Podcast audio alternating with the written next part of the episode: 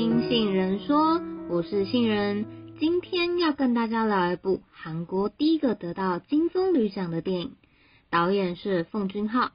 你有猜到是哪一部电影了吗？没错，就是《寄生上流》。这整部电影的主轴呢，都围绕在阶级差距上，里头反复的利用气味和阶梯来明示、暗示主角们间的贫富差距。来说说我在电影里看到的几个观点：一、信任难以建立，却能轻易破坏。基宇因为学长的信任，将他介绍进蒲家，但现实的是，必须拿一张假学历获取信任。后来顺水推舟，将自己的妹妹基婷也带进来，而后基婷也用计将乙司机赶走，空出司机的职缺，便问蒲太太。是否想要见一见一位他熟识的司机？蒲太太是这样说的：“我现在已经不相信别人了。如果不是熟人介绍，真的信不过。通过信得过的人牵线，感觉是最佳的选择。”就这样，一家四口进到了蒲家工作，而这个信任的勾环，也开启了一场两家人的生命悲剧。二。为了生存，放下了尊严，不容践踏。蒲氏一家为了庆祝儿子生日，决定去露营。此时，金家人将蒲氏的房子占为己有，假装自己是主人，在客厅闲聊。基宇聊到自己很喜欢多惠，想要跟他交往，甚至是结婚。这时，妈妈说了一句：“所以我是在给亲家洗碗喽。”一旁的爸爸加油添醋的说。没错，你还帮亲家公洗内裤，帮儿媳洗袜子，更加践踏妈妈的自尊。于是妈妈也反击：“你说你是这个家的主人，那么要是蒲氏一家现在回来的话，你肯定会像蟑螂般的躲起来吧？”这句话差点让两个人打起来。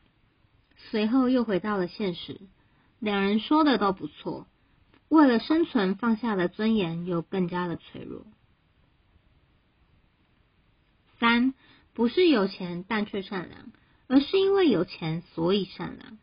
钱就跟熨斗一样，烫平了所有皱褶。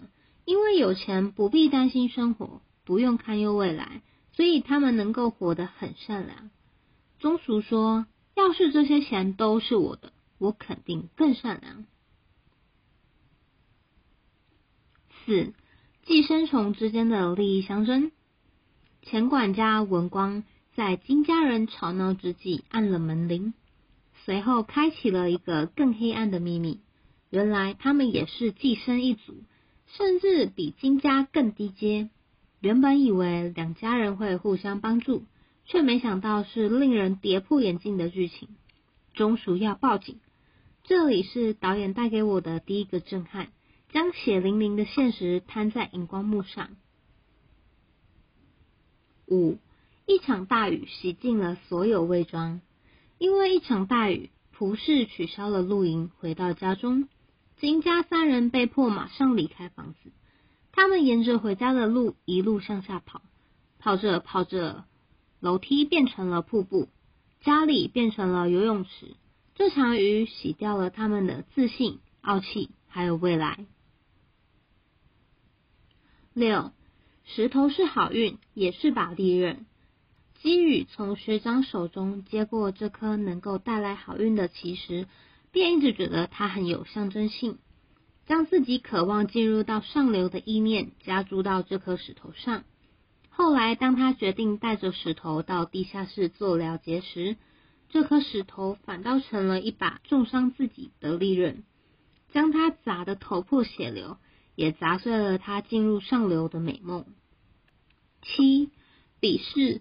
自卑击杀成塔，成了致命的报复。文光的丈夫将基宇砸得头破血流后，带着刀子来到生日会场，一刀刺进基廷的心脏，吓得多松直接晕倒，场面一阵慌乱。蒲社长要求基泽将钥匙丢给他，却正好被倒下的文光丈夫压住，只好将他翻身，以便拿钥匙。因为待在地下室太久。身上散发着和金氏一家相同的气味，使他忍不住眼鼻。这个动作刺激了基泽的自尊，让他理智线断裂，一刀刺向蒲社长，成了一场真正的悲剧。八，梦想和现实的距离。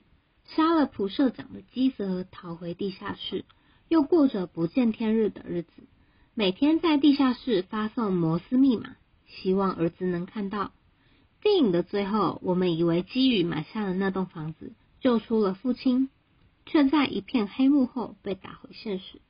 这里是导演带给我的第二个震撼：现实总是残酷的，梦想还没有成真，基宇尚需努力，尽那个。故事后仍在努力的机遇，不得不说，看完这部电影，心情真的是错综复杂，笑中带有悲伤，悲伤中又看见希望。你呢？看完之后有什么感觉？欢迎到 YouTube、Instagram、Items 的这集节目内容下方留言跟我分享哦。如果你想要看这集节目的文稿，都可以到风格子或是 Medium、M E D I U M 上搜寻“吸引人说”，都可以找到这篇文章哦。好的，那我们下期见喽，拜拜。